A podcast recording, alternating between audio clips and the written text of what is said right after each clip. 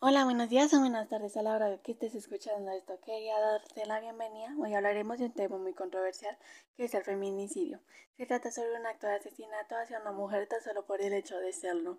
Esto tiene cuatro clasificaciones, que es el feminicidio de pareja íntima, el feminicidio de familiares, el feminicidio por otros conocidos, el feminicidio de extraños. Todo eso son diferentes opresiones que las mujeres viven día a día.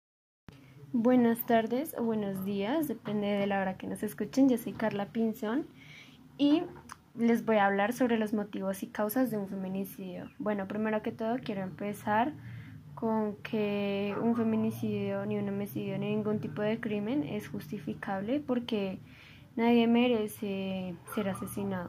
Eh, nadie tiene el derecho de quitarle la vida a otra persona. Pero bueno, de aquí vengo con el tema que nos compete. Bueno, una de, los principales, una de las principales causas del feminicidio son la ira, el odio, los celos o la búsqueda de placer agresiva. Eh, también otras causas que ya son como más culturales son la misoginia, que es el sentido de superioridad del género, o sea, pues que un hombre, que los hombres se crean superiores a las mujeres, y la concepción de que las mujeres son como son objetos que se poseen, como cuando se escucha la frase de que es que ella es mía cuando hay una pareja, algo así. Eh, bueno, otros causantes de, de, que, de los feminicidios son el consumo en exceso de alcohol y de drogas, ya que sabemos que estas sustancias pueden, pueden que hacer que el individuo, en este caso un hombre, se vuelva muy violento. Eh, en algunos países como Irán, Libia e India, y bueno, entre otros, eh, castigan a las mujeres que son homosexuales em, y lo penalizan con su muerte o con la violación correctiva, que consiste en que la violan para que supuestamente, o sea, según ellos, actúe como heterosexual em, o bueno, se vuelva heterosexual. Em, también existe el feminismo, el feminicidio radical, que es cuando un hombre mata a una mujer solo por ser mujer y por, por digamos, porque por sus diferencias físicas y culturales. Por ejemplo, digamos que un hombre blanco mate a una mujer negra, algo así se, sería algo así. O también existe el feminicidio en serie, que mm, es cuando un hombre mata a varias mujeres solo para conseguir placer sexual y usualmente las víctimas son camareras o trabajadoras sexuales. Y bueno, vamos con Laura López, que les va a presentar algunos casos de feminicidio en el país y en el mundo. Casos por feminicidio. Luz Esmilda Bernal, 48 años, con cuatro hijos. Fue asesinada por José Alfredo, de 52 años, quien era su pareja sentimental. Le disparó repetidas veces dejándola con graves heridas. Mary Slane Ulavares, asesinada el 28 de marzo de 2020 en Cali por su expareja que días antes la había amenazado. Cindy Vanessa, asesinada el 31 de marzo de 2020 en Neiva por Edison Dusan, quien cavó durante días una fosa en su propio patio, allí encerró a Cindy. Fernanda Pérez murió en el hospital de Neiva el 13 de junio. Mario Alberto, su pareja, la encerró durante tres días sin alimentos, abusó sexualmente de ella y la golpeó violentamente. Heidi Joana, asesinada junto a su hija de cuatro años por su pareja, Mario Fidel Díaz, el 14 de junio en Bogotá. El hombre tenía antecedentes de violencia intrafamiliar. Y como estos casos, hay más de 178, tan solo este año, contando solamente a Colombia. ¿Cuánto más aguantaremos esto? Es la pregunta que se repite en las mujeres que pasan por estas situaciones. Después de comerciales, estaremos en una entrevista dirigida por María José Díaz, a Mariana Alba, hermana de una víctima por feminicidio. Descongela tu gripa con Descongel Gripa. Portería, buenas noches. Oiga, Obdulio, no haga sino comer papas super ricas pollo, ¿no? Uy, doña Noelia, ¿cómo supo? Usted es una maga. Pues adivine, tranquilo. Yo sé lo que es el sabor a pollo, de verdad, verdad. ¡Qué delicia! Súper ricas pollo. Crocanticas. Y saben a pollo. ¿Y el color? Mmm, de pollo. Se ven como pollo y saben a pollo. Súper ricas. Ahora pollo, de verdad, verdad. Vente ya a PPC. La vas a pasar muy bien. Con toda tu familia. Y el sabor de PPC. Pollo, pizza y carne PPC. Pollo, pizza y carne en un solo En lugar. la revista Credencial de Abril, un recorrido tras bambalinas del Circo del Sol, el mundo donde los sueños y la imaginación no tienen límites. Revista Credencial, sobre lo nuestro. Vista Toyota. Con vida. Porque en Convida nos preocupamos por tu salud. Te acompañamos en todos los rincones del departamento. Somos la EPS subsidiada más grande de Cundinamarca y contamos con el respaldo de la gobernación. Afíliate ahora mismo con nuestro promotor en tu municipio. Ahora Super Ricas es mucho más. ¡Mmm! ¡Au! ¡Más! ¡Ah!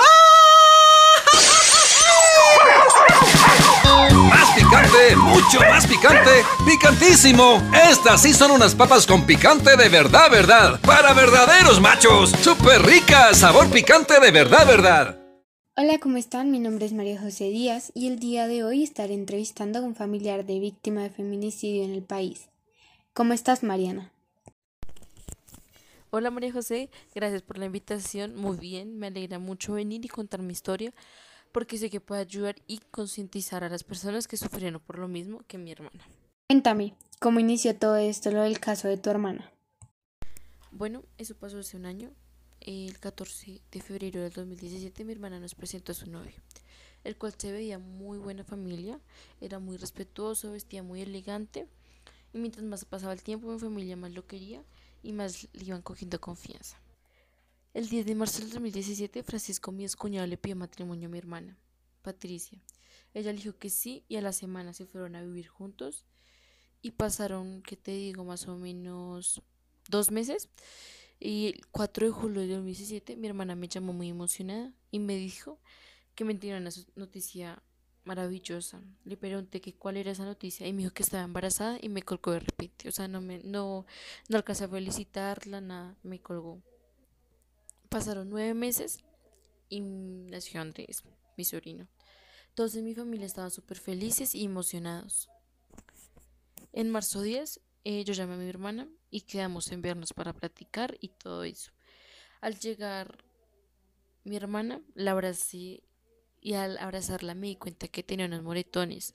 Le pregunté que por qué estaba así y me dijo que porque se cayó de las escaleras. Y después cambiamos de otro tema. No le di tanta importancia porque pensé que me estaba diciendo la verdad. Pasaron dos semanas exactamente y ella no me contestaba ni las llamadas ni los mensajes por ningún lado. Y me pareció muy raro porque ella es de esas personas que tú le escribes y ella contesta de una vez. Entonces eh, me preocupé mucho, entonces ella me un primo de mi familia. Le dije que si me acompañaba a la casa de ella. Me acompañó y al llegar golpeé, golpeé, pero pues no, nadie me abrió. Entonces mi primo se tuvo que entrar por la ventana de una de las habitaciones. Eh, entré. Qué pena. Eh, qué pena, es que pues es muy duro hablar de esto, pero bueno, eh, entré y al entrar a la habitación de mi hermana vi que estaba muerta.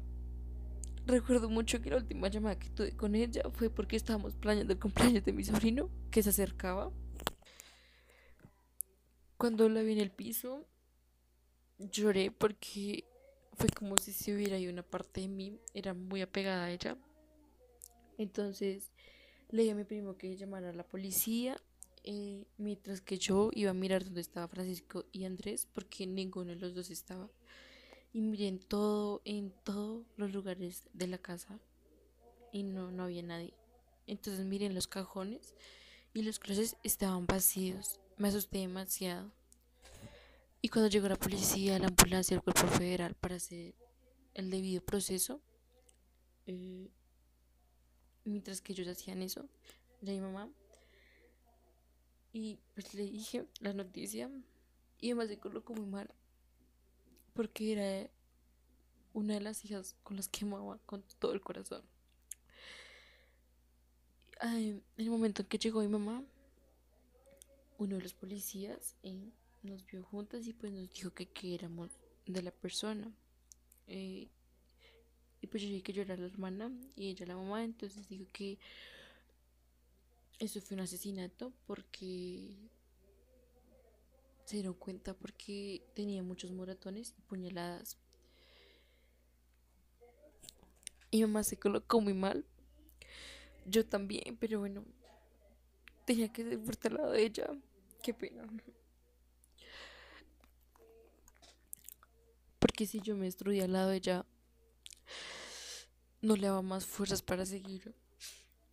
Después de todo eso, sellaron la casa.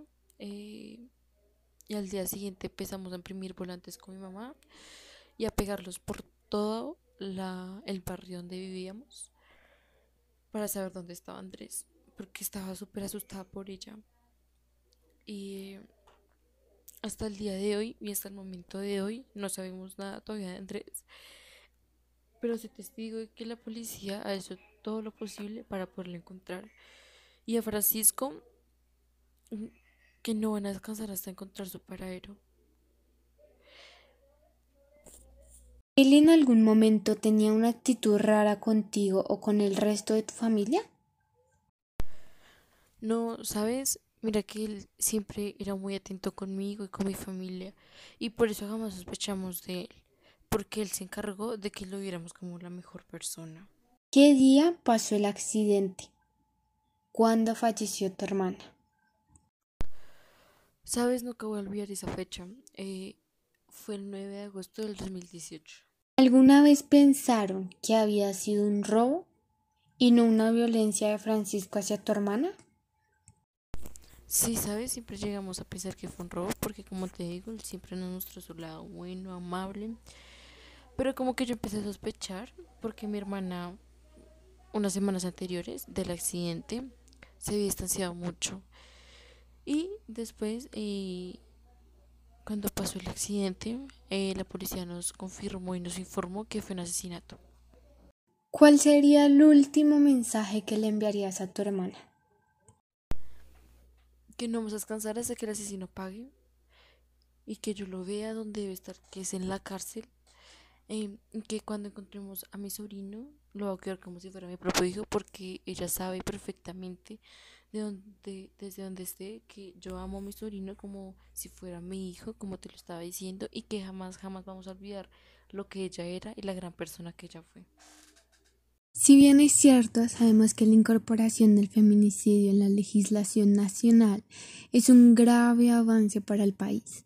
Se necesita una concientización a la población para promover la igualdad de género y evitar que el número de víctimas por feminicidio sigan en aumento. ¿Qué programas sociales deberíamos incorporar en el Ministerio de la Mujer? ¿Debería dar mayor énfasis? ¿A qué punto llegaremos a destruir a la mujer? Muchas gracias Mariana, sé que es un tema difícil de abordar, pero lo importante es salir adelante y nunca perder la esperanza. Esta historia es para las mujeres que se sientan vulnerables. Igualmente les recordamos los números que pueden llamar si se encuentran en peligro. Línea 155. Una llamada puede marcar la diferencia. No, gracias a ti, María José, por la invitación. De verdad, muchísimas gracias. Em, y aunque esta historia me duela demasiado, porque me, me ha marcado la vida en el pasado, en el presente, en el futuro, sé que mm, mi historia les va a ayudar a las demás personas que están pasando por esto. De verdad, muchísimas gracias nuevamente.